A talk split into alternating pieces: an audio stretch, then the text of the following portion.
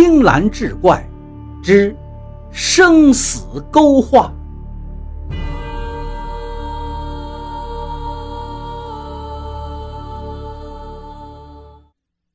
书接上回，不，老人家，您说什么我都信。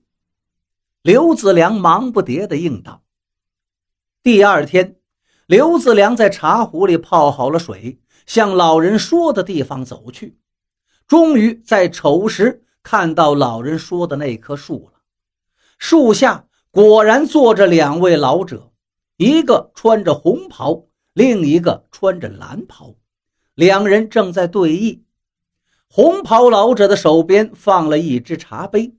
刘子良心下一喜，脚步也轻快了几分。但不知为何，明明就在眼前，却是走了很久才走到下棋老人的身边。刘子良也不敢说话，只是站在一边，留心那红袍老人的茶盏。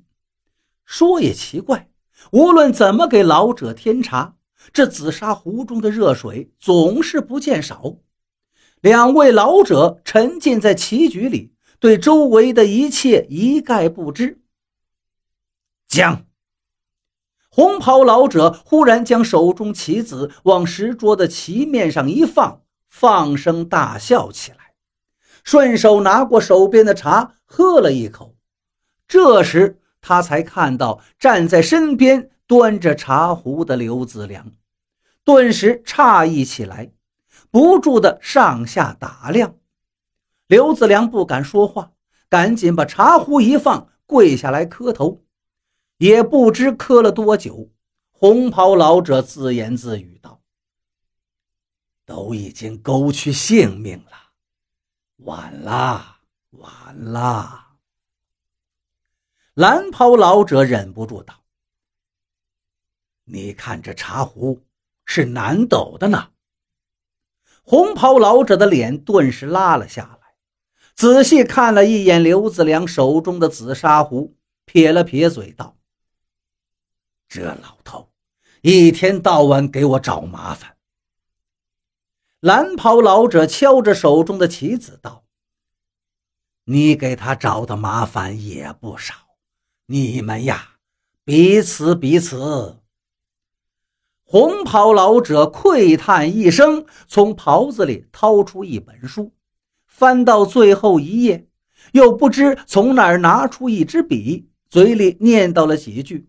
涂了几笔，然后看着刘子良道：“刘二丫今年十七岁，我已经帮他多加一笔，勾到了七十七岁。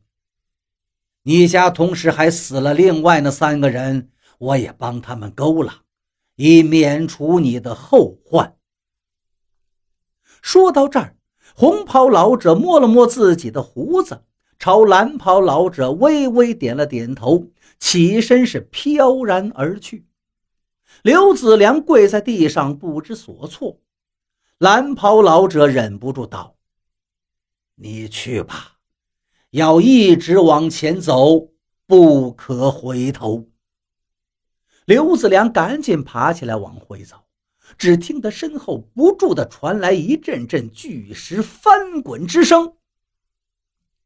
等他回到家里，天已经黑了。刘子良一走进院子里，忽然就刮起一阵寒风。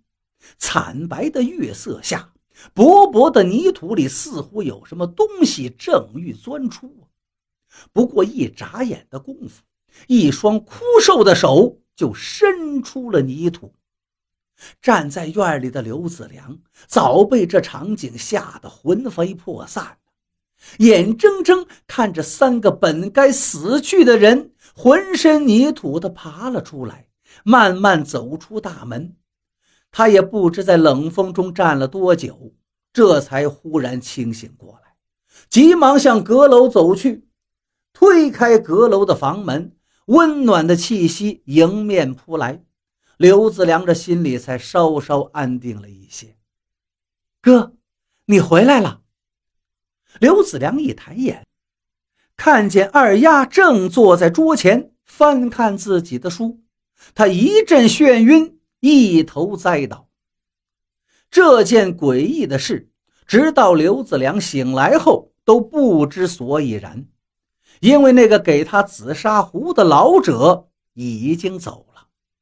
只是听二丫说，街上最近传开了，说是张旅长派出掘坟的三个人，最后疯疯傻傻的回去了，而且逢人就说：“红一兵，红一兵，你看到了没有？”从此以后，再也没有人敢动刘家的念头了。人人都说刘家守着的墓是有鬼神相助的。于是，每每听到这些话，刘子良就忍不住想到红袍老人说的：“免除你的后患。”至于二丫死过一回这事儿，二丫自己怎么都想不起来。于是，这成了埋在刘子良心中的一桩无头公案。这一日，刘子良拿着茶壶，张罗着给一位远道而来的朋友张生添水。忽然，张生眼睛都看直了，忙问道：“这壶是哪儿来的呀？”等刘子良说了茶壶的来由，张生长叹道：“哎呀！”奇遇呀，奇遇！你可知道救你那老者是谁？他就是南斗啊。至于你磕头去求的那个老者，那是北斗啊。南斗，北斗。刘子良疑惑地看着张生，奇怪地问：“张生瞥了他一眼，道：‘亏你还是读书人。常言道。’”南斗六星管寿，北斗七星管死。说的就是这两位老者掌管着生死啊！世人都当这是无稽之谈，真真是无知无识啊！听到这儿，刘子良豁然开朗，连连顿足道：“哎呀，张兄啊，现在我可算是明白了。”事后，我曾去北区桥兔那边的树下，看到一座被拆毁的官庙。现在想来，我那天看到的蓝袍老者，一定就是关老爷了。张生意味深长地看看刘子良，道：“想不到你居然有这样的造化。南斗老人为你撒豆成兵，赠你紫砂壶。”北斗老人为你勾画生死簿，可见你家为忠臣守墓三百年，老天爷都是看在眼里的。刘子良也微笑着点了点头。